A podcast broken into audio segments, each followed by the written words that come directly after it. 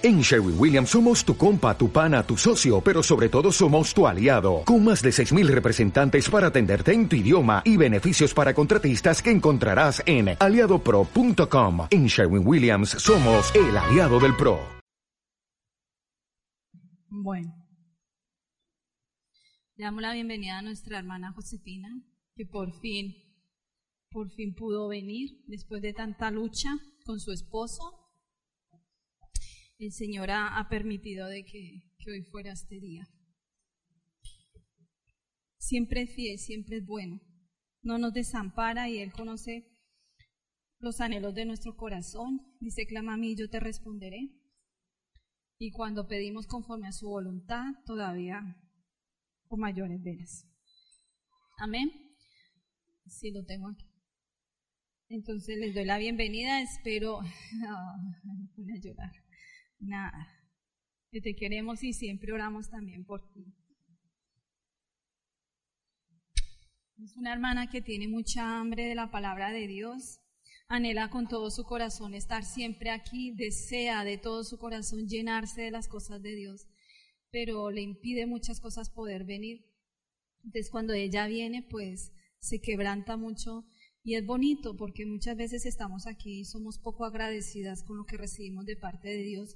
Hay gente y personas como ella que no pueden y lo anhelan, pero bueno, el Señor es misericordioso y tu casa va a ser transformada. El corazón de tu marido va a ser transformado. El corazón, Dios te va a formar a ti de tal manera que tu propia vida va a hablar y va a hacer que el corazón de tu, de tu marido sea transformado a causa de tu, de tu testimonio, dice la palabra de Dios. Amén. Bueno, pues ya se incorporará la hermana Lola porque se fueron a traerla. Eh, la última reunión, ¿de qué hablamos? Cuéntenle a la hermana Josefina de qué hablamos la última reunión.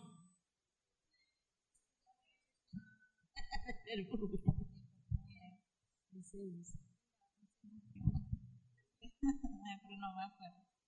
Un momentico rápido. De perfume, de que no somos. De que somos. ¿Ah? Nuestras, vidas son un perfume que, para entregarnos a Dios, para Dios. hay besos, hay veces entregamos nuestro perfume a otras personas y no lo hacemos. Es a Dios es a quien tenemos que estar lindas y tenemos que darnos nuestra vida y nuestro perfume es a Dios.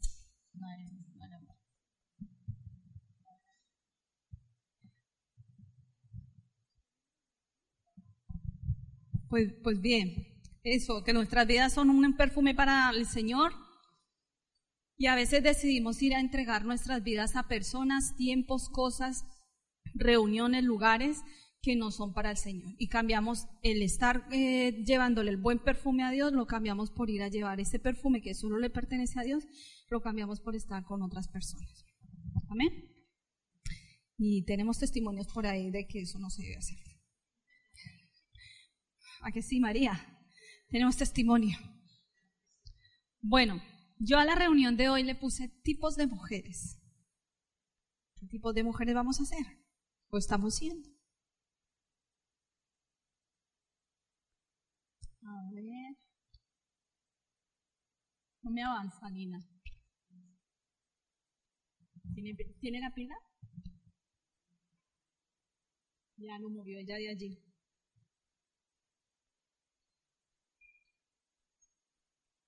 No.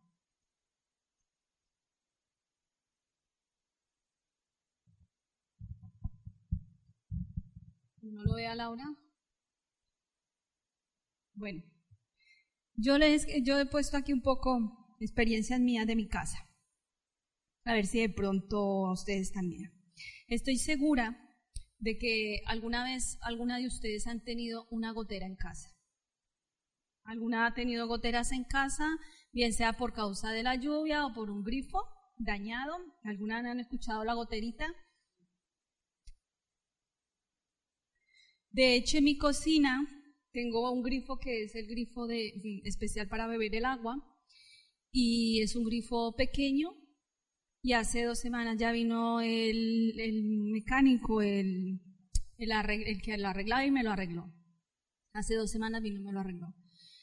Pero cuando había silencio en la casa, la dichosa goterita no dejaba el sonido. Era un sonido constante y, vamos, irritante, desesperante. Y yo que tengo el sueño muy, muy liviano, pues en la noche. Y a veces a las niñas se les olvidaba que el grifo tiene que estar justo en, el fregadero, entonces lo dejaban eh, girado y entonces se amanecía toda la encimera llena de agua. Y, entonces imagínense con lo que me encontraba yo por las mañanas. Ese sonido muy irritante, desesperante. Muchas veces sentía como que me estaba taladrando ahí la cabeza. Y a veces me daban ganas de ir corriendo a la cocina y arrancarlo por completo para yo terminar con ese ruido torturador. E, ese ruido era algo continuo, un ritmo, como le digo allí, un continuo, continuo, continuo. Y caía pues hasta, hasta sin cesar, hasta que vinieron y lo arreglaron, pero a mí en realidad eso me desesperaba. Ustedes saben a lo que me refiero, porque también han tenido ese grifito ahí. Sí, ya lo arreglé. Aleluya. Mm. Aleluya. Aleluya, dice mm. O sea, tú me das a mí, por ejemplo, un consejo, Alexandra, pon una esponja de esas que empapan, la pones debajo para que absorba. Vale, buen consejo. Vamos a ver si puede ser buen consejo eso. Pues bueno, hermanas, vamos a ver aquí tipos de mujeres. La mujer gotera. Vamos a ver la mujer gotera que no le vamos a poner una esponja debajo para que la goterita caiga. La mujer gotera, Proverbios 27, versículo 15, 16. Gotera constante en día de lluvia y mujer rencillosa son semejantes. El que trata de contenerla es como refrenar al viento y recoger aceite en su mano derecha. En la nueva traducción viviente dice, una esposa que busca pleitos es tan molesta como una gotera continua en un día de lluvia. Poner fin a sus quejas es como tratar de detener el viento y de sostener algo con las manos llenas de grasa. Mujer gotera, le vamos a poner la esponja. No.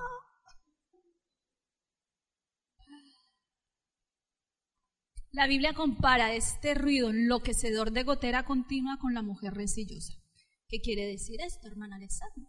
La palabra rencillosa se refiere a una persona que siempre está riñendo y dando lugar a un estado de hostilidad entre dos o más personas. Esta es la característica de la mujer descrita en los versículos del libro de Proverbios. Qué linda la, la, mujercita, ¿no? ¿Qué características tiene una mujer recinchosa? Hay algunas características que podemos ver o encontrar en este tipo de mujeres. Es una mujer que discute por cualquier cosa, con su esposo, con sus hijos, con sus compañeros de trabajo, con cualquier persona que se relacione con ella. Una goterita continua. Es muy orgullosa y solo ve lo malo que hacen los demás y lo bueno que hace ella. Se cree casi perfecta y si no fuera por ella, nada funciona todo se hunde, todo se va a caer. Yo aquí voy a hacer un inciso. Esta mañana desayunando hablábamos con los que estábamos desayunando que hay áreas de nuestra vida, aún estando en el cuerpo de Cristo, que no dejamos que Dios toque. Y entonces luego decimos, es que el Señor me ha mandado una prueba, es que en el tiempo de Dios cambiaré, todos espirituales. Son argumentos que eso no, no tienen por qué haber, porque si Dios dice que él restaura nuestras vidas, tenemos que dejar que Él venga y restaure. ¿Qué pasa? Yo tenía un defecto malo, malísimo, defectuoso, y yo estaba haciendo una gotera continua en mi casa. Y yo no me había dado cuenta porque, como les leí anteriormente, se cree que todo lo estaba haciendo. Yo me, yo me salía de trabajar por la mañana a las 7 de la, de la mañana, a veces llegaba a las 5, hubo un tiempo que estaba, salía de trabajar y llegaba hasta las 10 de la noche porque trabajaba y estudiaba. Entonces no tenía tiempo. Pero cuando me daba tiempo de llegar a las 5 de mi casa, que ese día no tenía clase, yo llegaba a mi casa toda contentica, mi casa estaba súper recogida, gracias a mi madre y a mis hijas, lo tenían todo limpio y todo, pero yo no estaba conforme, yo no estaba contenta con eso. Entonces yo entraba a la casa y a lo mejor veía este, este florerito que yo, a mí por mis narices tenía que estar así, y yo lo veía así. Pero se veía igual de lindo, pero yo llegaba y hacía esto. Lo movía. Lo mismo, llegaba y habían fregado, habían barrido y a lo mejor no me gustaba el olor con lo que ellas habían fregado, pues yo fregaba otra vez. A lo mejor yo llegaba a la cocina y llegaba y no encontraba el caso donde tenía que estar, yo me enfadaba y ni, inclusive ni comía y ponía el caso donde yo quería que estuviera. Vaya gotera de cristianita. Y yo no me estaba dando cuenta de cómo yo estaba dañando a mi casa, a mi madre y a mis hijas. Pero Dios sí. Y Dios es bueno y dice que al que ama, disciplina. ¿Y así esto? Bueno, pasó una serie de cosas y me vi tan enferma, postrada en una cama, en lo cual todo me lo tenían que hacer me tenían que duchar, me tenían que dar todo, todo, todo. Y entonces me pusieron una cama en el salón de mi casa donde justo tenía el dichoso jarroncito enfrente. Y entonces todos los días limpiaban y el jarrón estaba así. Estaba así, estaba así, estaba por allá atrás, estaba por acá y no estaba como yo lo quería. Tres meses y el jarrón ahí bailando y haciendo todo lo que quería.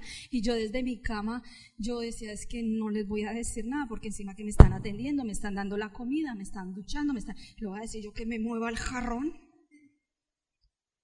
No. Entonces yo decía, Señor, vamos a ver, ¿por qué no aprenderán a poner el jarrón, Señor, como, como que así tiene que ser el jarrón? El jarrón así es muy lindo. Y yo le decía, es que cómo se los digo, yo cómo les digo que eso no es así, que, es que no, yo cómo se lo digo y todo. Entonces, en medio de eso el Señor me trató a mí, porque empecé a ver situaciones en mi casa en las cuales yo no soy nadie y yo no podía solucionar nada. Y ahí Dios me mostró, está haciendo una gotera. Todos los que están en esta casa, todos trabajan bien, todos lo hacen bien, todos lo están haciendo con amor. No, la casa no depende de ti, no solo tú eres la indispensable en esta vida, todos son un equipo y entre todos lo están haciendo bien. Eres tú la que está formando el problemita. Estaba yo preguntando, Señor, yo, pero yo qué les traigo, yo, yo qué les hablo a ellas. Y viene temprano el jueves una hermana y dice, quiero hablar con usted. Y empezamos a hablar de cosas y cosas, y me habló de su carácter, y, empezó, dijo una cosa en concreto, y, el Señor me trajo a recuerdo esto. Lo gotera que, que fui yo en ese tiempo. Y que ella desafortunadamente no está aquí, pero sería bueno que hubiese estado aquí. Porque hay cosas que hay que cambiar en nuestra vida. ¿Qué pasa? Aunque estemos en el camino del Señor, creemos que somos perfectas que todos vamos. Poco más que Dios ya es que le hacemos perder tiempo con nuestras vidas. Mentira. Cada día nos va a cambiar más, cada día nos va a transformar más. Detalles. Siempre les digo, mientras yo hablo, mediten y piensen, porque no solo Alessandra en el jarroncito, en cualquier área de nuestras vidas podemos estar siendo unas goteras constantes dañando a alguna persona de nuestra casa. Yo estaba dañando a mi madre porque mi madre, ella se desvivía por mí, por tenerme todo y que yo llegara a descansar y todo y yo llegaba a echarle el ojo al jarrón. Llegaba a la cocina y el ojo a las ollas si no estaban en su sitio. Y a lo mejor ellas, mi casa es muy grande, Y a lo mejor ellas eh, eh, habían empezado a limpiar desde arriba y tenían todo limpio y no les llegó tiempo cuando yo llegaba que la cocina faltaba. Pues yo toda linda, toda hermosa, toda goterita llegaba y dejaba todo ahí. Y ahí se me iba el cansancio y todo y me ponía yo toda seria a limpiar la cocina y hacer las cosas porque yo la quería así. Pero Dios obra en los corazones. Cuando tú le pides a Dios, Dios, ayúdame, cámbiame, transfórmame, desarraiga de mi vida esto que no sirve. Lo que tú veas, Señor, de que no esté funcionando, no esté funcionando o no deba de estar en mi vida para que tus propósitos se hagan en mí. Hermanas, Dios va a tocar aquel lugar para quitar y desarraigar. El asunto ¿Vas a dejar que Dios te transforme? ¿Vas a dejar que Dios obre? Esta mañana hablaba con unos hermanos que estábamos desayunando y yo decía, podemos llevar 100 años en el Evangelio, pero si la palabra no hace mella en mi corazón y no transforma ni mi mente y mi actitud, mi forma de comportamiento, ¿de qué me vale decir yo conozco el Evangelio? Yo soy cristiana, ya soy viejita en la iglesia del Evangelio, pero si sigues siendo la misma gruñona, la misma eh, persona mala en el sentido, en una área determinada que me estás contando. Bien.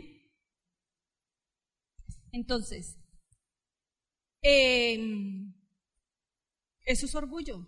Cuando yo creo que si yo no estoy, todo se viene abajo. Cuando yo me decía la, la hermanita esta que me hablaba el jueves, decía, tengo un problema. Porque es que yo, ¿por qué tengo que decirle a la gente que se limpie los zapatos antes de entrar a la casa? Y a mí me gustaría que mi marido sepa que se los tiene que limpiar. Bien, es que no me ama. Él a mí no me ama. ¿Y no te ama? Dice, no, que no se limpia los pies. Mujeres, algo que tienen que tener aquí en cuenta todas es Dios ha formado al hombre y la mujer y el hombre es totalmente diferente a nosotros, nosotras las mujeres somos totalmente diferentes. Los hombres no son tan hormonales, no son hormonales como nosotras. Los hombres tienen una forma de demostrar el amor diferente a nosotras. Pero como nosotras somos como somos, todas linditas, todas hermosas, llenas de hormonas, queremos que Él sea detallista, que nos diga qué zapatos más hermosos llevas soy amor mío, ay, qué blusa, blusa te queda espectacular, que te diga, ay, qué bien te ha quedado ese tinte que te has echado en la peluquería. Ellos llegan y te ven a ti hermosa, pero se lo callan. Pero nosotras queremos que nos mantenga echando florecitas a toda hora. Ellos no son así. Ellos demuestran el amor de otra forma. Ellos proveen en nuestras casas. Ellos están ahí al lado de nosotras. Yo, bueno, yo doy gracias a Dios porque mi marido es súper exageradamente cariñoso, porque es muy, muy, muy cariñoso. Él, delante de cualquier persona, es su princesa para aquí y su princesa para allá. Hasta su jefe le dice, no es que mi princesa tiene que ir al médico. Y es que el jefe le dijo, eh, ¿Perdona? Ah, a mi mujer, mi mujer. su princesa. Y ellos son diferentes, ellos tienen la forma de agradecerlo diferente, pero nosotras somos muy conflictivas. Goteras, que queremos que los hombres se comporten como nosotras pensamos, como nosotras creemos, como nosotras creemos que es correcto. Y ahí no para el cuento, porque encima queremos cambiarlos. Encima queremos cambiarlos. Es que tienes que cambiar, es que tú no sé qué, es que tú sí sé cuándo. Hermanas, las primeras que tienen que cambiar somos nosotras. Yo tuve que cambiar de dejar de ser esa goterita constante como la, la que está tirando ahí, para que mi casa en esa área hubiese armonía. Porque yo no me estaba dando cuenta, pero eso dañaba a mi madre, dañaba a mis hijas porque ellas habían estado haciendo cosas en verano, limpiando y todo, y yo llegaba toda goterita a fastidiarla. Y en este momento, quizás en alguna área de nuestras vidas podemos estar siendo goteras para nuestros esposos, hijos o cualquier persona. Yo tuve una compañera que en el trabajo me pusieron a a enseñarla y yo la estaba enseñando y duró conmigo una semana y yo la llamaba y ella eh, eh, la respuesta de ella era agresiva. Ella yo le decía, por ejemplo, Susana, ella así, pero así así como agresiva. Y yo decía, "Uh, hija, que solo te llamé." "Ah, perdona, perdona", pero ya era automático en ella. ¿Entiendes? Entonces, tenemos que tener mucho cuidado de, de hacer esas cosas porque a veces creemos que el orgullo es andar así todas empalomadas y mirando a todo el mundo así por encima. Y estoy, no, no, no. El orgullo también puede ser otras cosas que aparentemente no se ven. El orgullo es malísimo. No deja avanzar, como le decía yo esta mañana a los con los que estábamos desayunando. El orgullo no deja avanzar a las personas. Es una mujer que desespera tanto a su esposo y a sus hijos hasta el punto que prefieren estar fuera de la casa que convivir con ella. Eso es terrible. Que su propio marido, sus propios hijos digan, no voy allá a esa casa porque esa cantaleta, ay, ¿quién se va a aguantar esa? Ay, no, no, no, no. Que tu propia nuera, tu propio yerno no quieran ir a visitarte porque es que eres tan gotera, tan, tan, tan, tan, tan, que no quiere. Cuidado, yo todavía no, no me ha pasado. Pero si tenemos hijas, si tenemos hijos, que un día vamos a ser suegras, cuidado. Porque resulta que la típica suegra gotera es aquella que va y le dice a la nuera cómo tiene que tratar a su hijo, cómo tiene que hacerle las lentejitas, porque a mi hijo le gustan las lentejitas así y así. A mi hijo le gustan las camisas así, así. A mi hijo toda la vida los zapatos así, así. Y yo, vale, a tu hijo. Pero es que resulta, queridas que ya han sido suegras, que en el momento de que sus hijos se casan ya pasan a ser harina de otro costal. Y empiezan a vivir con una persona a la cual ellos aman, con la cual ellos van a convivir, van a formar un hogar, un hogar que no te pertenece a ti, sino les pertenece a ellos y ellos lo van a formar como quieren. Es más, cuando somos hijos, estamos sometidos a nuestros padres y los padres, nuestros padres nos dicen, nos enseñan, nos guían, nos llevan. ¿Es el tuyo? Corre. Eh, nos guían, nos, nos, nos llevan. Pero cuando nos casamos, ¿qué hacemos? Lo que se nos da la gana. A lo mejor mi mamá a mí me enseñó que todos los días yo tenía que planchar el mantel de la mesa y hacerle el cuadrito y hacerle no sé qué y si sé Un ejemplo, mi mamá tenía la manía de que sí o sí teníamos que tenerle el culo de las ollas brillantes. Vamos, y como en ese tiempo los, encima las colgaban en la pared como si fuera una colección.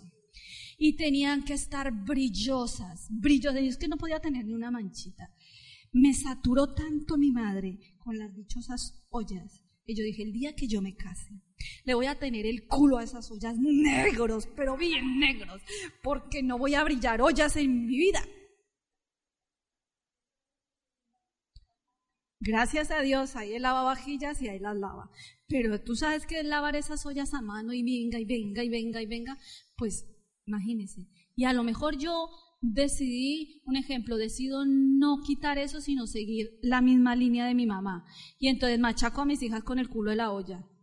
Machaco a mi, a mi yerna, a mi nuera, si, la, si tuviera, si, a mi nuera, si tuviera hijos, con el, no, no, es que a mi hijo le gustan las ollas así, porque encima les ponemos con agrandadita de ojos y todo.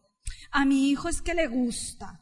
Cuando es que no es que le gusta a su hijo porque su hijo ni se daba cuenta que usted tenía las ollas brillantes. ¿Le gusta a usted, señora, que yo quiera que yo arme una casa como usted quiere? De eso nada. Mucho cuidado cuando lleguemos a ser suegras. ¿Vale? Amemos. Podemos ayudarlas, pero no podemos coger y meternos a que hagan las cosas como queremos. Entonces, eso es terrible, que nuestras propias casas no quieran venir a visitar los hijos, el esposo no quiera venir a la casa. Yo conozco situaciones y he vivido eh, eh, situaciones, no en mi casa, pero sí muy cercanas, que los hombres no quieren llegar a casa. De solo pensar que tienen que llegar a la casa, retardan más y más la llegada. Y no solo en el hogar, como amigas, como personas que nos relacionamos con otras. A veces es que, ahí viene, uy, ahí viene, ahí viene, ahí viene. Le huyen, le huyen. Y eso hace que nos quedemos solas. O si yo tengo una amistad y venga, macháquela y macháquela y soy esa goterita y esa goterita y esa goterita, llega un momento en que se abre tal agujero que, uy, no, no, no, no, no, esta ya me viene a gotear otra vez. mujeres goteras.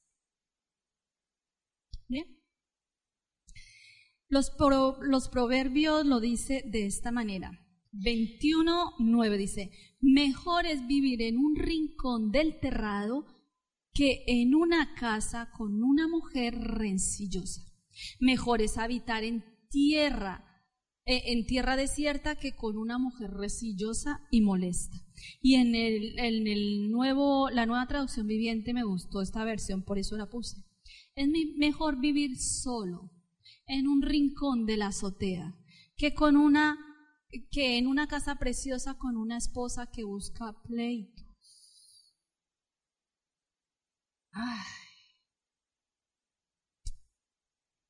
¿Y qué pasa, hermanas, cuando venimos a Cristo? Empecemos a descubrir todas estas cosas. Y entonces a lo mejor Dios te habla y te dice, Belén, te exhorto en el nombre de Cristo Jesús, pero muchacha, no trates así a tu marido, sé sabia. Mire que la carta de Pedro nos dice que tenemos que ser amorosas y tal. Y acto seguido sale la carne de ella y dice, ah, no, pues mi marido me ha amado toda la vida. Mi marido me quiere así. No, no es que te quiera así. El hombre ya le tocó, se ha casado contigo, pues te está aguantando. Si tú cambias la actitud, lo vas a enamorar. A partir de ahora puede ser diferente las cosas.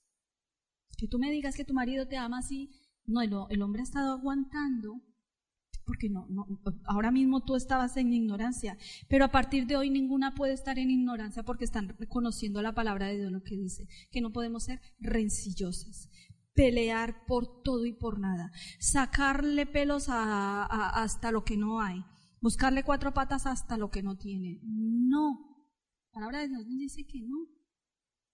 No. Dice es que es mejor vivir solo en un rincón de la azotea que en una casa bien preciosa con una esposa que anda buscando pleitos a toda hora. Qué horror una mujer así. Qué horror. Yo meditaba y leía las varias versiones y yo le doy gracias a Dios porque mi marido está deseando está deseando llegar a la casa, está deseandito y se lo decía yo el jueves a la hermana, le decía, mi marido, él llega y lo primero que quiere llegar es cocinarnos. Esa es la forma como él me demuestra, bueno, me lo demuestra a mí de manera porque es muy cariñoso, pero es una de las maneras. Hay hombres que no dicen te quiero, te amo, qué guapa estás, qué linda estás, pero ahí te colabora en la cocina. O te dice, te cuelgo la ropa, o te dice, venga, vámonos a dar un paseo los dos. Pero no, es que como nosotras somos bien peliculeras, nos armamos cada película en la cabeza, no, no, no, nos, nos dictamos el guion, la hacemos y enseguida fuera de todo creemos y pensamos que ellos ya la tienen que tener la película igual de montada a nosotros. Pues no, no seamos goteras ni con nuestros esposos, ni con nuestros hijos, ni siquiera en la iglesia, porque en la iglesia también está que puede haber la típica hermanita gotera. Ay, que todo el mundo le huye porque todo le molesta, nada le gusta, de todo se queja.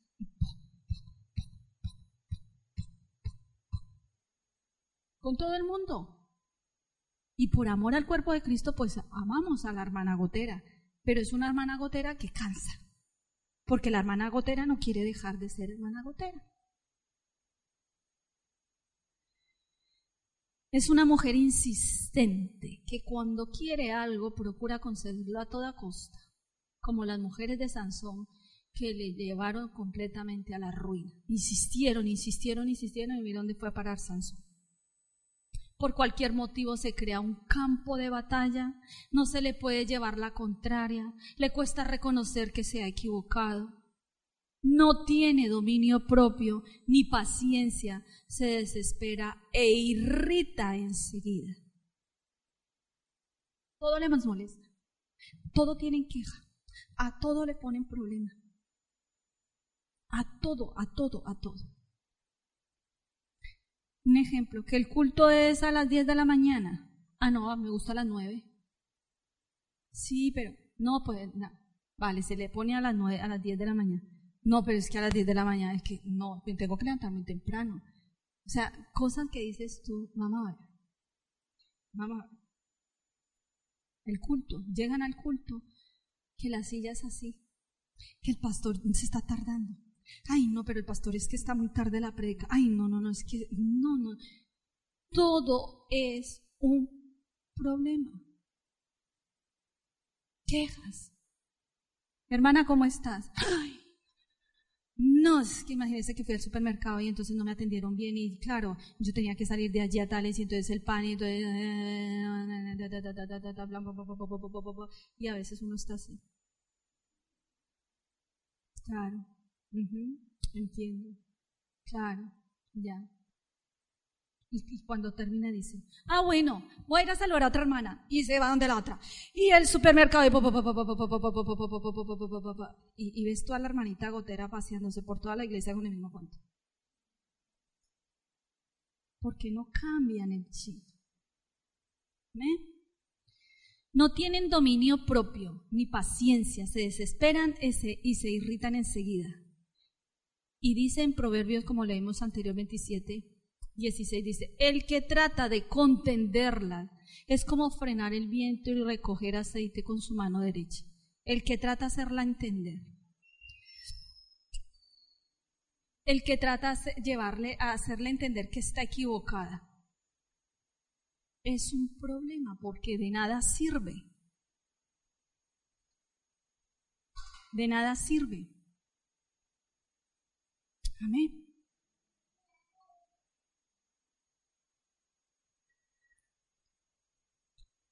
Es terrible ser una mujer rencillosa, una mujer gotera. Bienvenida. Que los demás te consideren así es muy triste y preocupante. Al final este tipo de mujeres se quedan totalmente solas. Nadie quiere estar con ellas, ni siquiera su propia familia. Parece imposible aguantarla. Yo veo casos a continuo, a menudo, a menudo, a menudo yo veo casos de esos. Son tan rencillosas que les da igual hacer espectáculos en la calle. Les da igual. Se pelean a grito pelado con el marido en la calle. Con los hijos.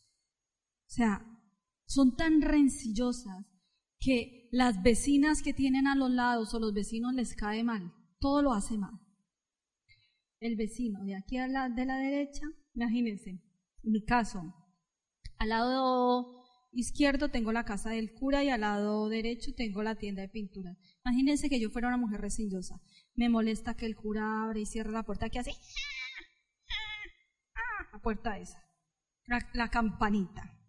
Y todos los días me, levanto a la puerta a pelear por la campana y salgo y le digo al cura, bájele el volumen a la campana porque la campana es bum, bum, bum, Y luego con la de las pinturas, es que usted no puede poner esa máquina que hace las pinturas a que haga menos ruido porque está la máquina haciendo... Se escucha. Yo, encantada de la vida. Yo vivo encantada de la vida porque como dije al principio, es que no, yo no es que supere, yo decido. Mira, le, digo lo que les dije a ellas al principio. Alguien me preguntó, ¿su marido la hace feliz? Y yo le dije, no. A mí mi marido no me hace feliz, Lola. No, mi marido a mí no me hace feliz. ¿A usted? No. Decido yo ser feliz con todo. Yo decido ser feliz a mí porque si yo me pongo a pensar, si me hace feliz mi marido, si me hace feliz alguien, o yo voy a hacer feliz a alguien, aquí vamos, nadie es feliz. Pero yo decido ser feliz, hasta con las cosas más feas. Yo vivo la vida y doy gracias a Dios por ello, porque si Dios me puso ese ruido a la izquierda y ese ruido a la derecha, querrá el Señor tratar algo en mi vida, la paciencia, por ejemplo. Entonces, eso hay que mirarlo desde ese punto de vista, no de ¿Cómo vives tú así? ¿Será que Dios quiere tratar mi paciencia? Que me pone al lado eh, los típicos vecinos que tienen hasta ocho niños maleducados, groseros, que todo lo tiran, me tiran la basura y eso hacen de todo un poquito. En vez de yo salir a pelear y todo eso, pues pregunto, Dios, ¿qué quieres hablarme? ¿Mm? ¿Me- ¿Será que me quieres hablar que yo estoy educando más a mi- mal a mis hijos? ¿Será que tú me quieres hablar que debo tener más paciencia? ¿Será que tú me quieres hablar de que yo vaya y le comparta el Evangelio a estas personas? Y les invite a la señora de la casa que hay reuniones de mujeres en donde nos están enseñando a ser madres, esposas, amigas y, y en fin, por ejemplo. Pero si yo de una cosita así armo una cosota así, no podemos ser mujeres goteras, como dice la palabra de Dios. ¿Vale? Em, parece imposible aguantarlas. Lo más importante es que esta actitud deshonra al Señor si es cristiana. Cuidado, mucho cuidado, porque nosotros, las mujeres, cuando los vecinos saben que nos congregamos en una iglesia y dicen que somos evangelistas cristianas, aleluya, lo que nos quieran llamar, nosotras tenemos que dar testimonio del Cristo que vive en nosotras. Mucho cuidado, porque si yo aquí en la iglesia, un ejemplo, todo digo amén, aleluya, amén, aleluya, amén, aleluya, amén, aleluya, y de pronto al lado mío hay un vecino que vaya por Dios con el perrito, guau, guau, guau, guau, guau, día y noche el perrito, guau, guau, guau, y encima es un cacho de perro así de grande que cuando yo paso me toca hacer así porque no sé si me va a morder ni nada. Entonces yo salgo de mi casa y me planto ahí voy y le digo al hombre, oiga, ¿usted quiere que yo llame a la policía porque no sé cuánto nos como, y me pongo ahí como una verdulera.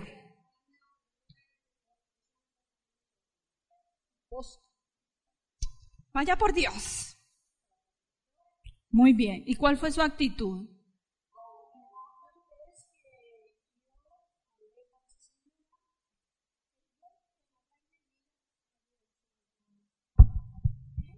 Y la señora me hablaba, pero no se asomaba. Y me, hasta me insultó, me mandó allá a mi pueblo a robar gallinas, que digo yo, y me faltó el respeto. Entonces yo digo, sal guapa, sal que yo te vea la cara, sal bonita. Y nada, la señora no salió. Es que yo estoy trabajando, pues te llevas los perros detrás, porque son tuyos. Aquí no podemos vivir. Ese plan es malo. Por eso, pero hoy estamos aprendiendo.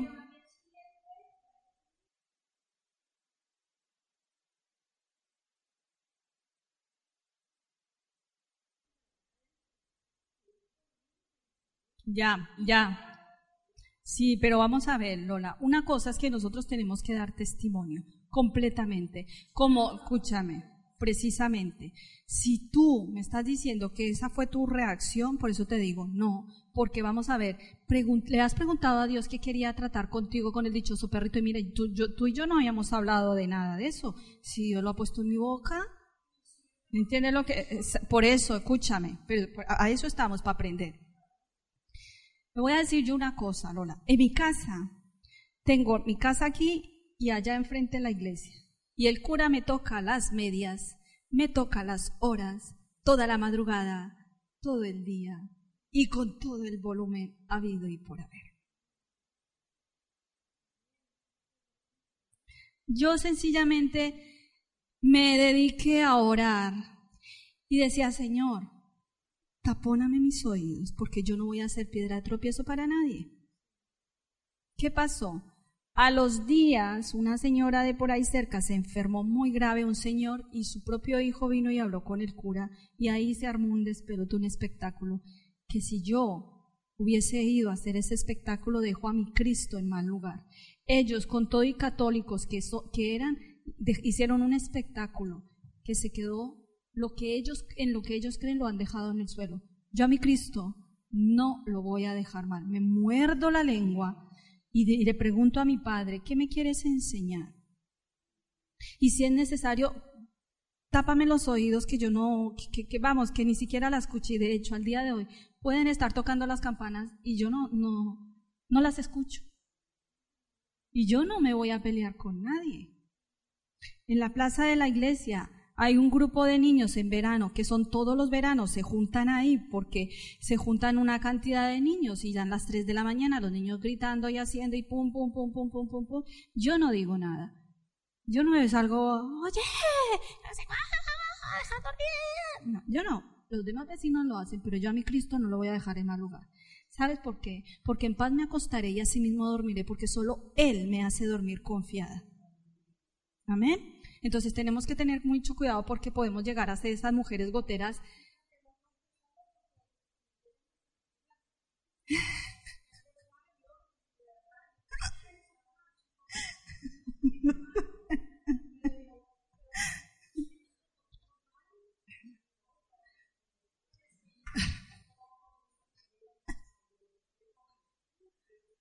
¿Sabes qué es lo que pasa, Lolita?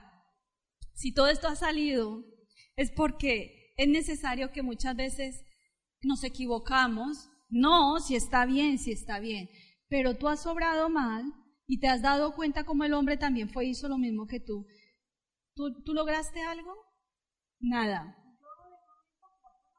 No, pero tú no has logrado nada. Tú no has logrado nada. Lograste un enfado y quedar mal con tu vecina y encima dejar a nombre mal al Señor.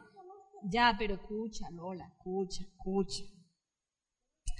Lola, escúchame, tú estás ahí y yo estoy aquí y no nos vemos y yo te estoy diciendo, salga a ver, salga, quiero verte la cara, vete con tus perros, porque me tienes cansada con tus perros. Un ejemplo, escúchame, escucha, escucha, escucha. Y yo estoy aquí diciéndote, nada bonita, pues tú podrás dormir, pero yo no. Y yo ya soy mayor. Y yo es que mis años, un ejemplo, Lola, calla. Y yo estoy aquí. Tú me estás viendo la cara. Ni tú y yo nos estamos viendo la cara, pero con lo que está saliendo por mi boca, con la actitud que yo estoy teniendo, aunque tú y yo no nos estemos viendo la cara, los demás vecinos lo están viendo y yo estoy dejando en mal lugar a mi Señor. Eso es lo que quiero que entiendas, Lola. ¿Me entiendes lo que te quiero decir? Entonces, si esa situación sucedió, y el otro hombre iría aún más fuerte y encima llamó a la policía, algo sucedió ahí. Pero, ya, pero lo que yo quiero que tú entiendas, Lola, no es lo que el hombre hizo, sino que nosotras, ¿con qué nos tenemos que quedar? En nosotras no puede haber rencilla, en nosotras no puede haber contienda, no puede haber pelea, no puede haber discusiones, nada de eso puede haber. No tiene por qué haber eso porque eso se llama ser rencillosa. La palabra de Dios en Proverbios hoy nos está enseñando que no podemos ser rencillosa. Es más, nos está comparando si somos rencillosas con una gotera. Mire la goterita que está cayendo ahí del agua del, del aire. Vale, te has quedado a gusto contándolo aquí, pues luego tú le pides perdón a Dios y has tenido una mala actitud y todo eso. Pero lo que no es bueno es que te hubieses quedado a gusto y se lo dije, que se fuera con esos perros. Ahí no. Como cristianas tenemos que dar testimonio en todo tiempo. Si es que el asunto, que el cristianismo no es que se viva solo aquí dentro de la iglesia, porque dentro de la iglesia todas somos muy hermosas. Somos de un hermoso, somos tan lindas, tan amables, tan afables, tan cariñosas, tan detallistas, pero ¿y cómo somos fuera, donde nadie nos ve, donde la gente, aunque no lo crean, los vecinos están viendo qué clase de personas somos nosotras? Como ya les compartí en una de las reuniones, ¿qué hay dentro de mi casa? Yo puedo estar dentro de mi casa y puedo estar venga chillar como una loca ahí insultando, gritando, maldiciendo y todo y la gente escuchando desde fuera. Y la cristianita, pues no. Pues bien, cada una de nosotras debemos analizar nuestras vidas y ver si estamos teniendo características de esta mujer rencillosa. Si realmente somos creyentes, nuestras vidas no deben estar caracterizadas de esta manera, puesto que es contrario al espíritu espíritu de un verdadero cristiano. Cuidado. Yo, he tenido personas que me dicen, no es que yo soy así. A mí, yo me he criado así. De toda la vida me han, y con casa, de toda la vida los vecinos me han conocido así. Vale, antes de Cristo, pero tú ahora estás en Cristo y dice, que eres un nuevo hombre, una nueva criatura, que las cosas viejas pasaron.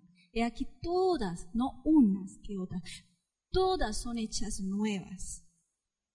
Pero cuando dice todas son todas, y soy yo la que dejo, si Dios en todas las áreas de mi vida va cambiando, que es lo que compartía un poco yo en la mesa esta mañana. Yo puedo decir, Señor, cámbiame, transfórmame, dirígeme, y hay una área, una actitud en mi vida, por ejemplo, ser resillosa, y no hay manera de que yo la deje. Y encima tengo la poca sensatez y me vuelvo súper espiritual y digo, ay, es que el Señor me está probando con mi esposo. No, señora. O si no, enseguida decimos, ay, es que Satanás se ha metido en mi casa. No. Ni Dios te está probando, ni Satanás se está metiendo en tu casa. Eres tú la que decides comportarte así, porque ya no eres ignorante, porque la palabra de Dios te está diciendo, no seas rencillosa, no seas contenciosa, no seas mal hablada, no te comportes así. Y puedo llevar 100 años en el Evangelio. Cuidado con eso. ¿Cómo podemos ser o cómo podemos evitar ser esas goteras continuas? En alguna área en la vida tiene que haber alguna gotera. ¿Cuál será? Yo ya les di mi testimonio. La gotera yo en mi casa era que tenía que poner el jarrón sí o sí como a mí me daba las narices. Y no veía que ellas lo estaban poniendo y que se veía igual bien. No tenía que ser. Yo estaba haciendo ese tipo de gotera. Entonces, tenemos que mirar en nuestras vidas, no para que me lo cuenten a mí, porque una cosa que, siempre les digo, si yo creo en la palabra, la creo, ¿no? ¿Qué dice? Con el corazón se cree, pero con mi boca yo confieso. Entonces, si yo en mi corazón creo lo que la palabra de Dios hoy me está enseñando, pues yo luego cuando oremos le confieso a Dios en qué área de mi vida estoy siendo una gotera en mi casa o con quién, porque no necesariamente tiene que ser en mi casa, puede ser con un vecino, con una hermana en concreto, con un primo de mi trabajo, porque en el trabajo también se suele comportar la gente de aquellas maneras que son goteras continuas. Peleando y pelea y pelea y pelea y pelea. Y yo he escuchado testimonios en el trabajo. Sí, pero es que es que mi compañera, es que no, es que me pelea, es que me dice, es que no, es que Dios me está probando, es que Dios me ha puesto, es que el Satanás me está atacando mucho a través de esa compañera porque esa compañera esto, esa compañera lo otro. ¿No será que tiene que ser moldeada tu paciencia, tu dominio propio, tu amor, tu mansedumbre? Los frutos del Espíritu Santo, ¿cómo están en nosotras? Amén. Miren, antes de nosotras conocer a Jesucristo como nuestro Salvador y Señor, andábamos siguiendo la corriente de este mundo. Peleábamos, gritábamos, chillábamos, insultábamos, de todo hacíamos. Seguíamos esa corriente del mundo y del príncipe de este siglo que es Satanás. Cuando Dios vino a nuestras vidas, se supone que nos cambió y transformó por completo, que somos nuevas criaturas creadas en Cristo Jesús para buenas obras y por la obra de Cristo ya no tenemos que vivir en esta esclavitud de pecado. Por Cristo podemos vivir conforme a su palabra, por Cristo podemos evitar ser esa clase de mujer gotera. Amén.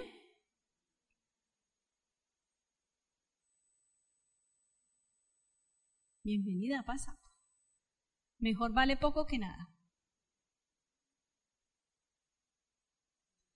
Aquí tenemos algunos consejos para tratar de no ser mujeres rencillosas. Luego, eh, Lisette le va a explicar todo a la hermana, que la veo ahí muy entretenida leyendo la Biblia seguramente. Está ahí ella ahí discerniendo la palabra consejos para tratar de no ser mujeres resillos. En primer lugar, si ves que tu actitud es de continuo ser una mujer resillosa, pídele perdón a Dios y cambia de dirección. Eso es lo que significa el arrepentimiento. el cambiar de mente y de dirección en tu vida. Siempre podemos hallar perdón en los brazos de nuestro Dios y Padre. Tenemos que revestirnos del nuevo hombre. Vamos a ir a Colosenses 3, 5, 8. Y alguna me lo va a leer.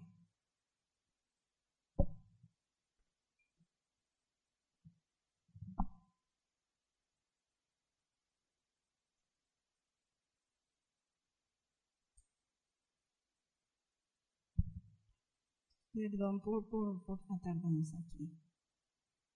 Colosenses. ¿Quién me lo lee? Lisset. Sí, cinco, ocho. Hagan pues morir todo lo que hay, hay de terrenal en ustedes, que nadie cometa inmoralidades sexuales, ni haga cosas impuras, ni siga sus pasiones y malos deseos, ni se deje llevar por la avaricia, que es una forma de idolatría. Por estas cosas viene el terrible castigo de Dios sobre aquellos que no le obedecen. Y en su vida pasada ustedes lo hacían, pero ahora dejen todo eso, el enojo, la pasión, la maldad, los insultos y las palabras indecentes.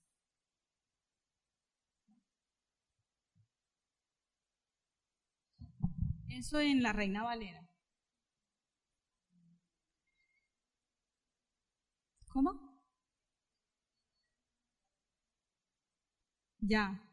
Es que eh, hay unas que tienen tu Reina Valera. Esperanza que tiene Reina Valera. Josefina. Reina Valera.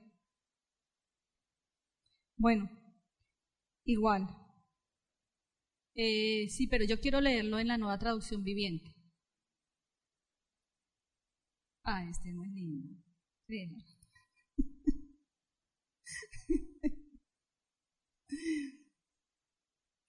Mire como dicen en la nueva traducción viviente, dice, así que hagan morir las cosas pecaminosas y terrenales que acechan dentro de ustedes. No tengan nada que ver con la inmoralidad sexual, la impureza, las bajas pasiones, los malos deseos. No sean ávaros, pues la persona ávara es idólatra, porque adora las cosas de este mundo.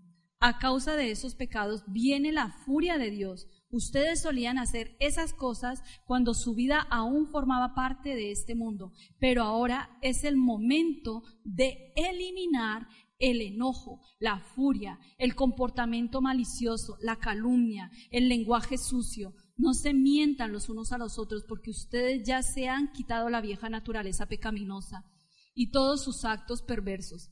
Vístanse con la nueva naturaleza que se renovarán a medida que aprendan a conocer a su creador, a, su creador y se parezcan más a él. En esta vida nueva no importa si uno es judío o gentil, si está o no incircunciso, si es inculto, incivilizado, esclavo o libre. Cristo es lo único que importa. Él vive en todos nosotros. Qué bonita esta versión, me gusta un montón, ¿o no?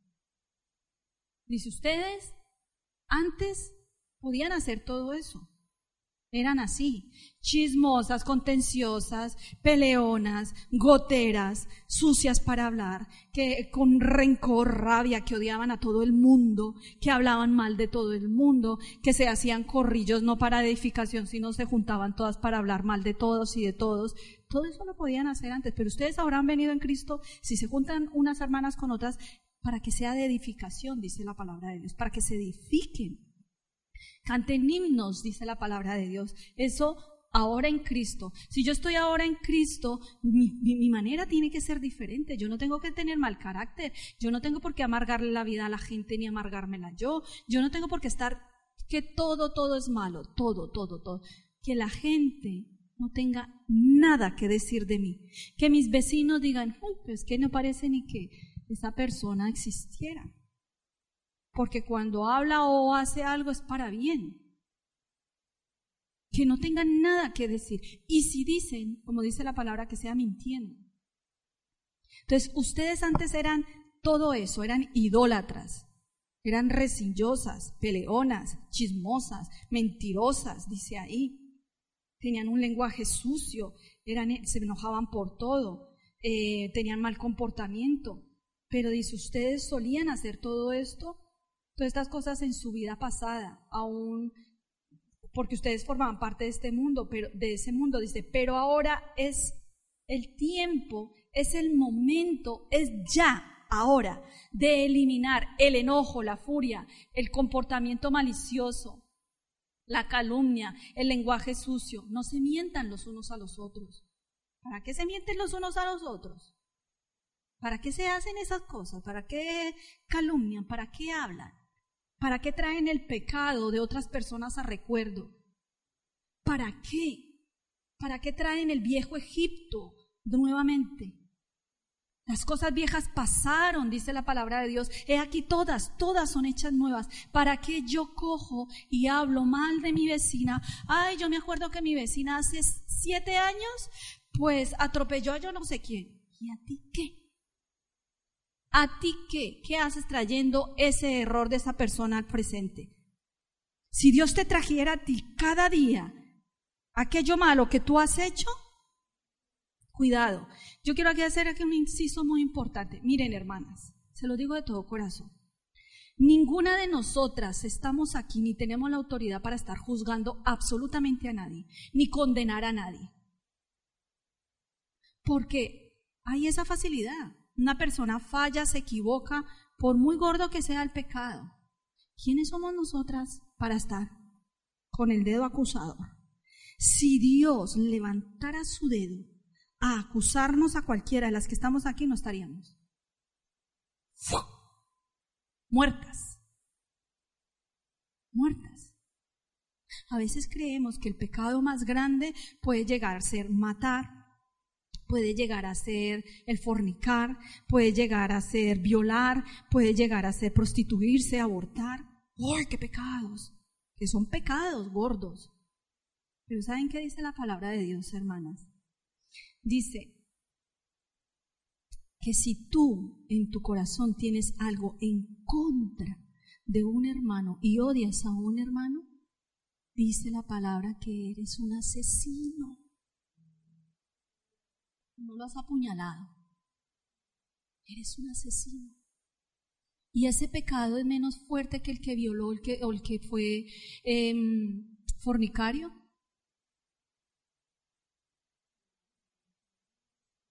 Pero es que a veces nos creemos tan super mega perfectos que andamos condenando a todo el mundo y juzgando al mundo entero. Y no para el cuento ahí, porque resulta que yo condeno a Josefina porque Josefina me cortó el dedo. Y entonces decido que todas ustedes ya son malas porque Josefina me cortó el dedo, entonces ya no hablo contigo, ni contigo, ni contigo, ni contigo porque son amigas de Josefina y Josefina me cortó el dedo. Por favor, por favor, si en este momento bajara a Dios a pedirnos las cuentas, ¿cómo estamos? ¿Cómo estamos? ¿Cómo está la lámpara? ¿Está con aceite? O estoy ahí toda contenta ahí dormida y que alguien me dé aceite ya cuando venga Dios. No, a ver, estamos perdiendo el tiempo. El cristianismo no es religiosidad, es vivir la palabra. Y si yo vivo la palabra, entiendo que a mí Dios me perdona una y otra vez, una y otra vez todos los días me perdona, porque yo, ah, yo no soy perfecta, yo cometo pecados. Yo cometo pecados. No ando matando a nadie, pero tenemos todas, aquí nadie puede decir que es perfecta, todos somos imperfectos y todavía seguimos. Entonces yo con mis imperfecciones, con mis debilidades, ¿con qué autoridad me, me plantoneo ahí en el salón de mi casa con una reunión de no, otras tres? Ahí todas lindas, juzgando y cuestionando todo lo que hace Ambrosio, o juzgando y cuestionando todo lo que hace Josefina o Patricia, yo qué sé, por decir algo. Condenando, condena, condena, condena, condena, condena, condena, condena, condena. ¿Qué dice la palabra de Dios? Que de todo lo que salga de tu boca vas a tener que dar cuentas. De todo. Solo Dios va a juzgar a todos. ¿Quién soy yo para juzgar y condenar? Nadie. Eso es ser rencillosa también. El que yo me junte no para edificar, sino para destruir. Como dicen en Colombia, para despejarle el cuero a los demás.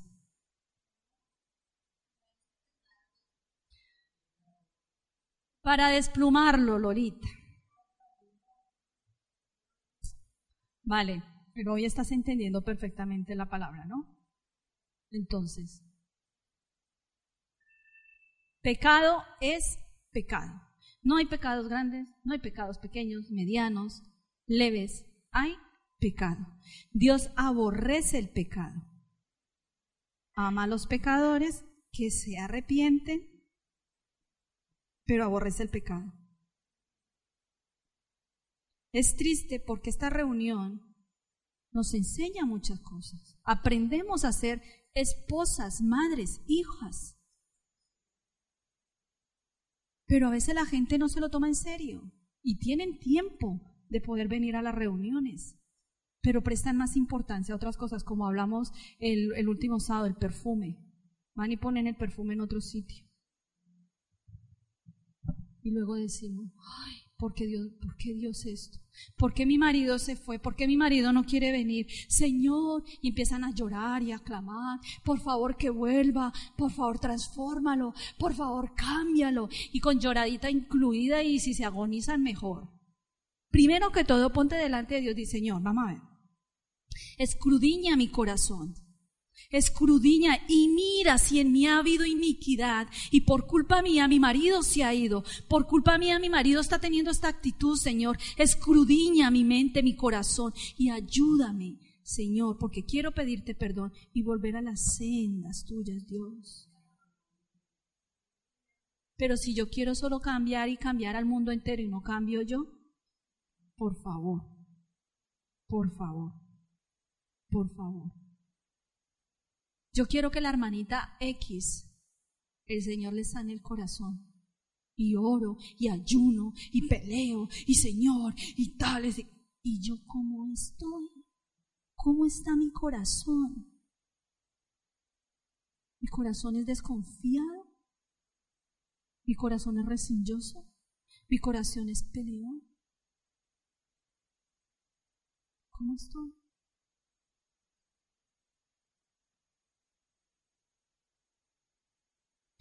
Pidámosle al Espíritu Santo que nos vaya transformando y que nos dé un espíritu afable, apacible, que es de grande estima delante de Dios. Eso está en Primera de Pedro, y acuérdense que lo vimos en una de las reuniones, Primera de Pedro 3, 4.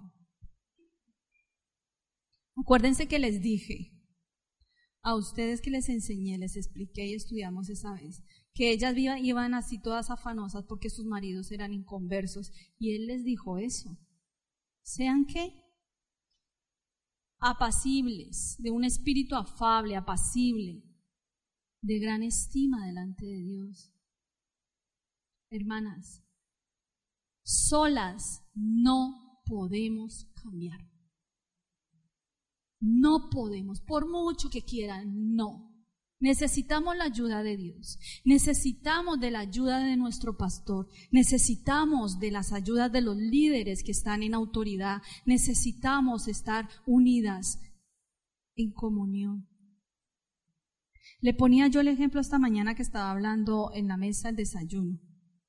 Si yo estoy herida por X cosa, y esa X cosa tú también estás herida, tú también estás herida y tú también estás herida Todas estamos heridas. Necesitamos ser sanadas de esas heridas, pero consideramos, pensamos que Dios nos va a sanar a nosotras. Entonces nos juntamos las cuatro aquí. Y vamos a estar llorando por la herida, vamos a estar clamando por la herida. Lo que estamos haciendo es que nuestra herida estamos haciendo como los perritos. Lambiendo, lambiendo, lambiendo, lambiendo la herida pero el perro no está siendo sanado. De hecho, le decía yo a un hermano esta mañana, los perros que están en la calle les muerden y tienen heridas que no son curadas bien, bien, bien, llevan enfermedades profundas en su cuerpo y ese perro llega a morder, hasta la muerte le puede causar a una persona. ¿Qué pasa en la vida espiritual? Es igual. Si yo no me dejo sanar las heridas del alma, yo no pido ayuda y yo creo que Dios me va a sanar a mí, estoy así. ¿Están viéndome las heridas? Yo estoy adquiriendo una enfermedad espiritual malísima. Y me estanco, me estanco, me quedo ahí como la estatua de sal, no avanzo. Sin Dios no hay nada, sin pedir ayuda no hay nada. ¿Ustedes por qué creen que Dios ha puesto a los pastores en esta tierra? ¿Porque Dios es perezoso? Porque Dios dijo, y no que dejarte ir a atender a todas estas viejas allá histéricas. Ahí les mando a Ambrosio. No. El Señor puso las autoridades en la tierra para algo, para que vayamos a su ayuda. Está Ambrosio, si necesitamos ayuda, está Ambrosio. Estoy yo, el Señor me ha puesto aquí por la gracia y misericordia de Él. Yo con varias mujeres hemos quedado y, hemos llegado a un acuerdo y nos hemos sentado con el pastor y yo he estado ahí, ha habido eh, eh, sanidad, restauración, el pastor ha estado ahí trabajando y yo he estado ahí con él. Pero hay que buscar ayudas. Si yo no busco esa ayuda, olvídense. Olvídense, hermanas, que va a bajar el Espíritu Santo, va a bajar Dios y los ángeles y los arcángeles y las van a coger y les van a hacer, está sana. No, porque primero yo tengo que querer. Cuando yo estoy enferma, ¿a dónde voy? Al médico. El médico está todo el tiempo, Alessandra está enferma, Alessandra está enferma, Alessandra, Alessandra necesita una pastilla, Alessandra, no, tengo que yo ir en busca de, que me den algo. El pastor tiene un corazón muy lindo para ayudarnos, pero el pastor se comporta muy bien y el pastor es un caballero. El pastor no va a ir a indagar ni en tu vida, ni en tu vida, ni en tu vida, ni en tu vida, ni en la de ninguna. Ahora, tú vienes y pides ayuda, y aquí estamos. El pastor siempre va a sacar tiempo, aquí estoy. Y podemos trabajar en lo que haga falta, pero es necesario que querramos. Si no queremos, si no buscamos ayuda, va a haber ahí un, un estancamiento. Esa herida va a estar ahí sigue cogiendo ahí cosas y cosas y cosas y cosas y cosas y cosas y cosas y nunca va a avanzar en el Evangelio. Para cambiar nuestro carácter resilloso tenemos que pedir a Dios sabiduría divina y eso comienza con el temor a Dios. Salmo 111, 10. El principio de la sabiduría es el temor a Dios. El proverbio 14.1 dice, la mujer sabia edifica su casa mas la necia con sus manos la derriba. Una mujer sabia edifica, una mujer sabia ayuda, una mujer necia destruye. Estamos aquí las cuatro. Y si yo soy sabia, digo Lola, María, dice, esto hay que solucionarlo. Tenemos que ponernos delante de Dios y vamos y pidamos ayuda al pastor que nos ayude porque esto no puede seguir porque nos estamos estancando. Si yo soy sabio. Pero si yo no soy sabio, les sigo el rollo a ustedes y ahí vamos a seguir las cuatro enfermas. Y eso no puede ser. No grites ni alces la voz. Muchas veces hay mujeres que piensan que entre más griten, más razón tienen. Pero lo que más provoca es discordia y, ira en los demás, e los demás. Los gritos solo traen más gritos y más discordia. ¿Qué dice la palabra de Dios? La blanda respuesta quita la ira, mas la palabra áspera hace subir el furor. Yo conozco personas que por nada eh, hacen, eh, eh, parece que uno les diera un, un botoncito del altavoz. Les da uno y empieza.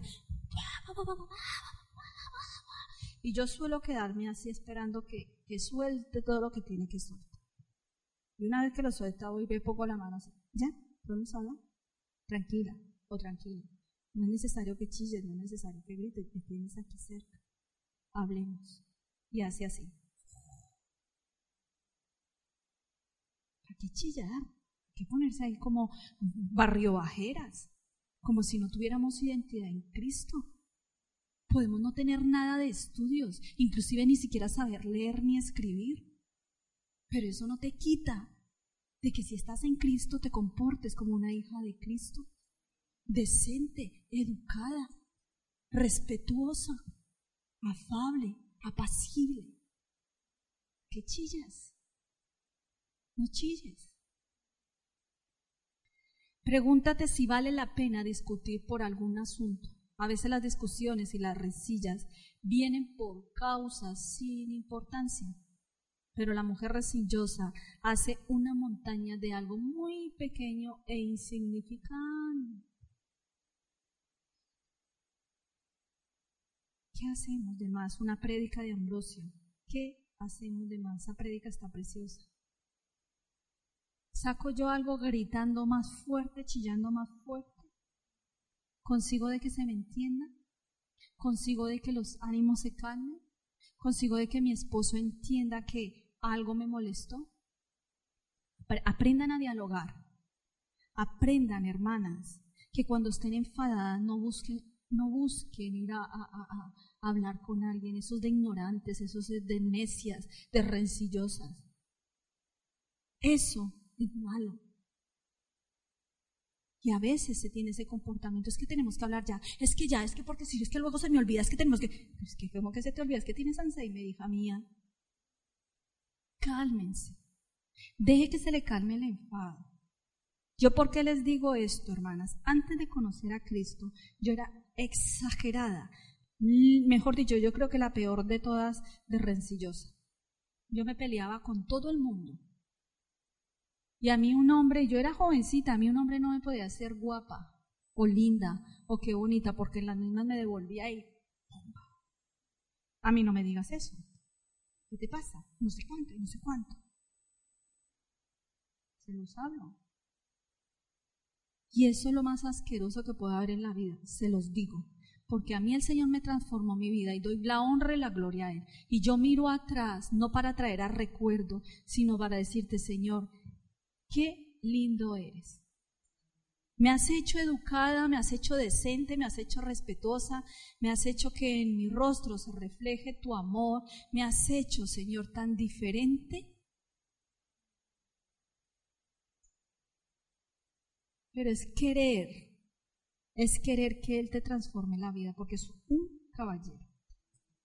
El Señor es un caballero, hermanas. Todo lo que aprendemos, sea los sábados en la reunión de mujeres, sea los jueves, sea los domingos, cuando se hagan reuniones, todo, todo lo que aprendamos es para que lo pongamos por obra. Y, por, y que nos determinemos a decir, yo quiero un cambio. Los que se bautizaron, pasaron por las aguas, dejaron lo viejo, ahora lo nuevo. ¿Qué es lo nuevo? Aprender. Ahora yo quiero más, yo quiero más, yo quiero más.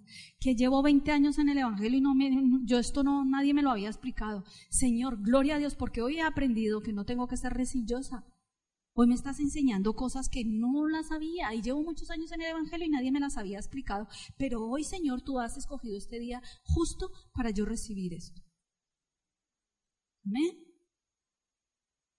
Lo contrario a una mujer resillosa y que aparta a su marido de sí misma es una mujer virtuosa. La mujer que es muy peleona hace que se aparte el marido. La mujer virtuosa no. En Proverbios 3:31 nos da las características de la mujer virtuosa. Léelo tú. Sí, léelo, está en Proverbios 31. El corazón.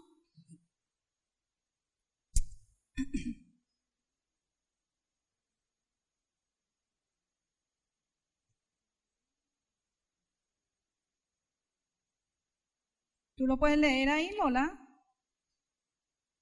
Lola, ¿tú lo estás leyendo? Sí.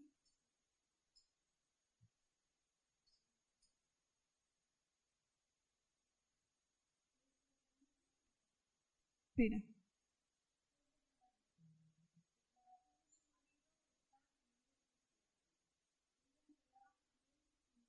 Espera, espera, hija, que lo estás leyendo.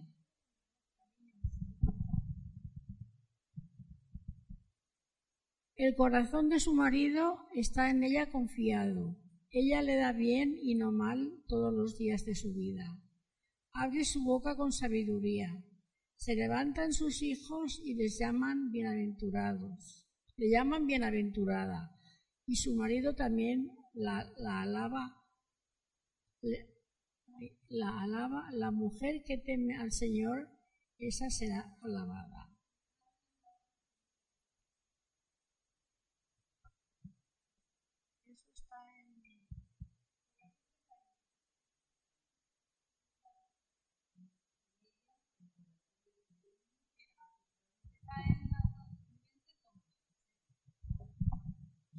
En ella el corazón de su dueño ha cifrado confianza y no falta ninguna ganancia.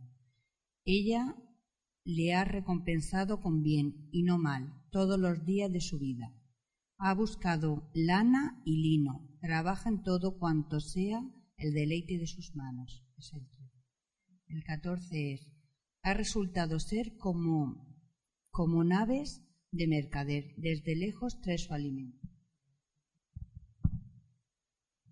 El corazón de su marido en ella está confiado. En ella está confiado. ¿Qué quiere decir eso? Que mi marido está en el camión y está él completamente seguro que yo estoy aquí, no le voy a ser infiel y que yo estoy con las cosas de Dios. Puede también que sea eso. Pero, ¿quién tiene que estar confiado en nosotros? Dios. Yo voy a ser la esposa. Somos la esposa. ¿Puede Dios estar confiado en nosotras? ¿De que estamos haciendo todo conforme a su corazón, conforme a su palabra? No me contesten. El corazón de su marido en ella está confiado. Ella le da bien y no mal. ¿Cómo respondemos a nuestros maridos?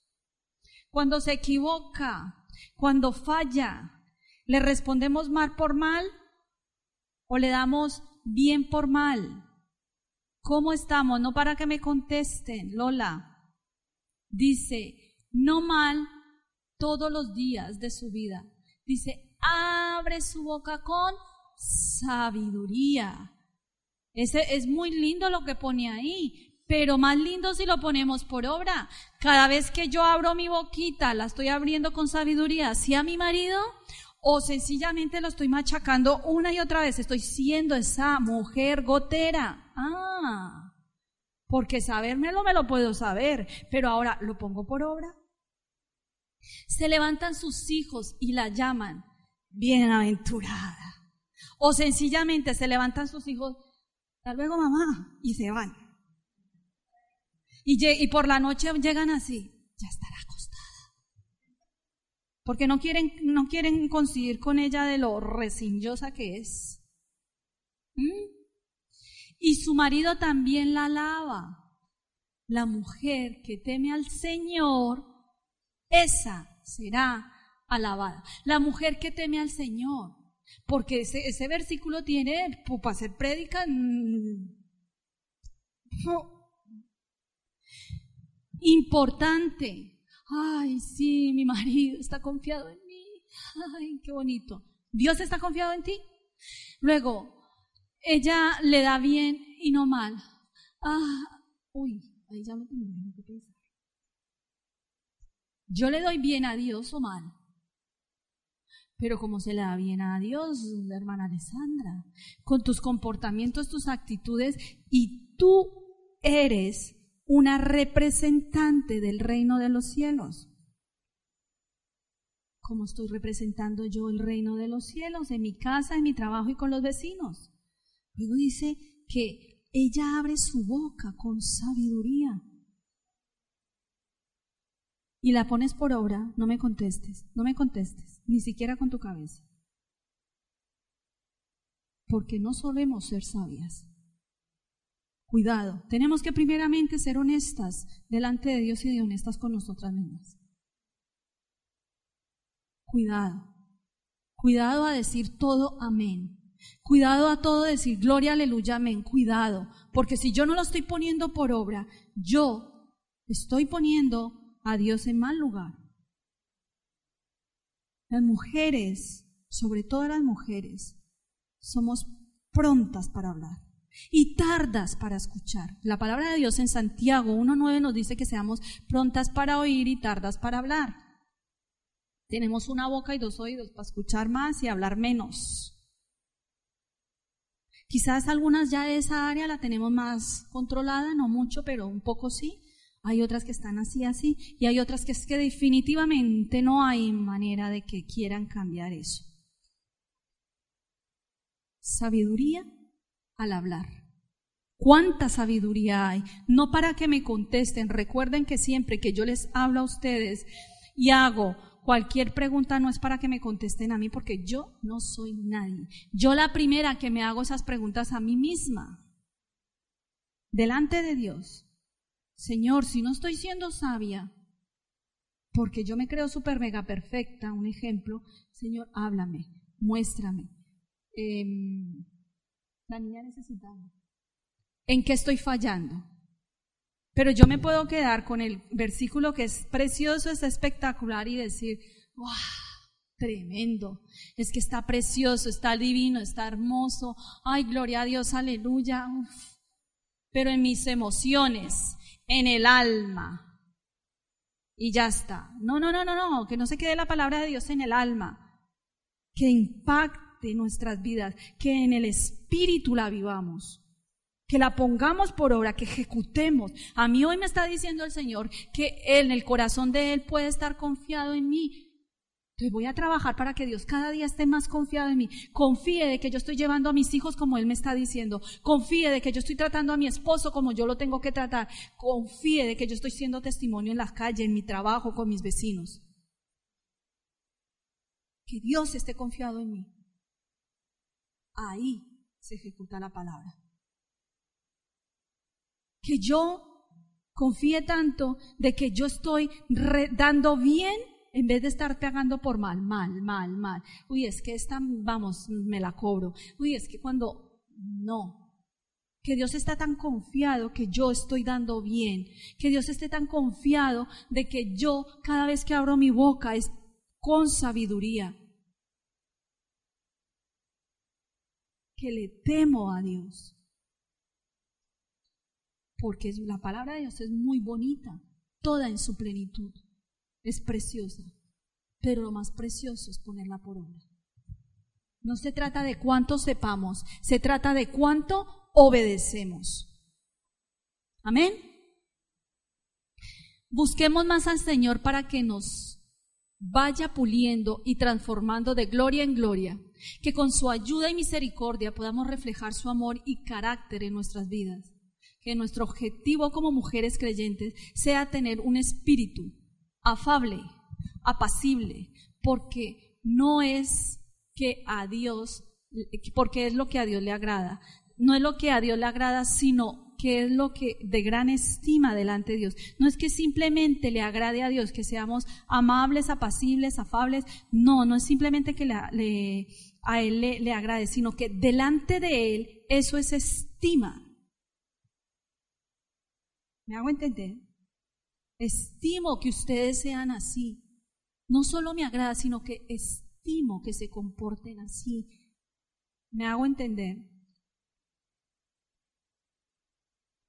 Mm. También que vivamos para su gloria. Y una última cosa. Yo oro. Yo. Entre todas mis oraciones, oraré y estaré orando por aquellos hombres que viven con mujeres gotera. Que ellos, en medio de su ignorancia, si no son creyentes, puedan llegar a perdonar como Cristo nos ha perdonado a nosotros. Hermanas, hoy los proverbios nos hablan de que no seamos resignosas, que no seamos esas mujeres goteras. Hoy la palabra nos dice, medita, escaneate, una autorreflexión, una autoexamen. ¿Estoy siendo rencillosa? Estoy siendo criticona, estoy siendo peleona, estoy siendo chismosa, estoy siendo necia porque lo que hago es destruir en vez de edificar a mis hermanas, a, mis a mi esposo, a mis hijos, a mis vecinos. No es solo venir a la iglesia. Eso tiene que quedar muy claro, hermanas. No es solo venir a la iglesia, no es solo cumplir un requisito, porque para eso es mejor que se queden en casa. Venir a la iglesia, tanto domingos, sábados, eh, jueves, los días que haya reunión, la, la motivación de nuestro corazón es querer cambiar es reconocer que si el jueves yo recibí una palabra, como hablaba el pastor Gustavo, que hablaba acerca del amor, es decir, Dios, muéstrame en qué áreas yo no estoy mostrando tu amor. Y que cuando termina él de, de, predicar y él se pone a orar, en vez de yo cerrar mi boca, decir, Señor, en este momento yo me pongo delante de ti para que tú me muestres en qué áreas no estoy dando tu amor, Señor. Si no estoy dando nada de tu amor, Señor, yo te pido de que me perdones y que me ayudes a vivir conforme a tu amor. Eso es haber entendido el mensaje que se da. Cada mensaje que se da aquí, y yo comprendo o entiendo el mensaje y quiero que Dios ese mensaje se implante en mi vida, yo me pongo de pie y oro y clamo a Dios de que esa palabra, si no la estoy viviendo, yo la ponga por obra. Y si yo creo que yo no, yo soy perfecta, yo soy todo amor, con todo y eso oro. Señor, no soy perfecta. No soy perfecta. Y quizás yo creo que lo estoy haciendo bien, Dios. Pero tú me puedes mostrar en este momento en qué partes o en qué momento o con qué persona no estoy siendo amorosa. Pero si yo ya creo que lo tengo todo hecho, mal estamos. Amén. Lina. Entonces, tenemos que tener en cuenta, hermanas, toda palabra que se está enseñando aquí es para cambios. Mire lo que pone en Jeremías 18:6. Dice, ¿no podré yo hacer de vosotras como este alfarero? Oh casa de Israel, dice Jehová, he aquí que tomo el barro en la mano del alfarero y así vosotras en mi mano de casa de Israel. Estamos en las manos de la que quiera, la que quiera transformación. Tan sencillo como eso. estas reuniones son para edificación, para cambios en nuestras vidas. Tenía la palabra y el jueves me la confirmó una hermana. El jueves cuando vino esta hermana a hablar conmigo me la confirmó y yo, gloria a Dios, y la invité. Le dije, venga a la reunión porque hay algo muy importante. Dios habla a cada corazón justo cuando necesitamos esa porción. Si Dios les ha hablado en algo, gloria a Dios. Pongámonos de pie. Acuérdense lo que les digo. Con el corazón se cree y con la boca se confiesa. Si yo estoy aquí en esta mañana y he recibido la palabra, he entendido lo que la palabra me ha enseñado hoy, pues yo hoy me pongo delante de Dios. Y como yo les digo a ustedes, yo oro, hermanas, porque yo oro. Pero cada una de nosotras tenemos nuestras propias vidas cada una de nosotras vivimos nuestras vidas y sabemos cómo están delante de Dios. No, a Dios no se le puede engañar. A Dios no se le puede engañar para nada. Entonces delante de Dios nos ponemos. Sin, sin, sin, sin importar de que mi María está aquí y yo la tengo al lado y yo estoy diciendo, Señor, perdóname porque esta semana he sido grosera con mi hijo, con mi hija, yo qué sé. Que no me importe que esté mi hermana aquí o mi otra hermana aquí. Total, estamos aquí para arrepentirnos de todo aquello malo que estamos haciendo. Y si Dios hoy me está enseñando a mí que no tengo que ser rencillosa, que no tengo que tener esas cosas del mundo, pues sencillamente hoy le pido perdón. Si yo creo, con mi boca voy a confesar.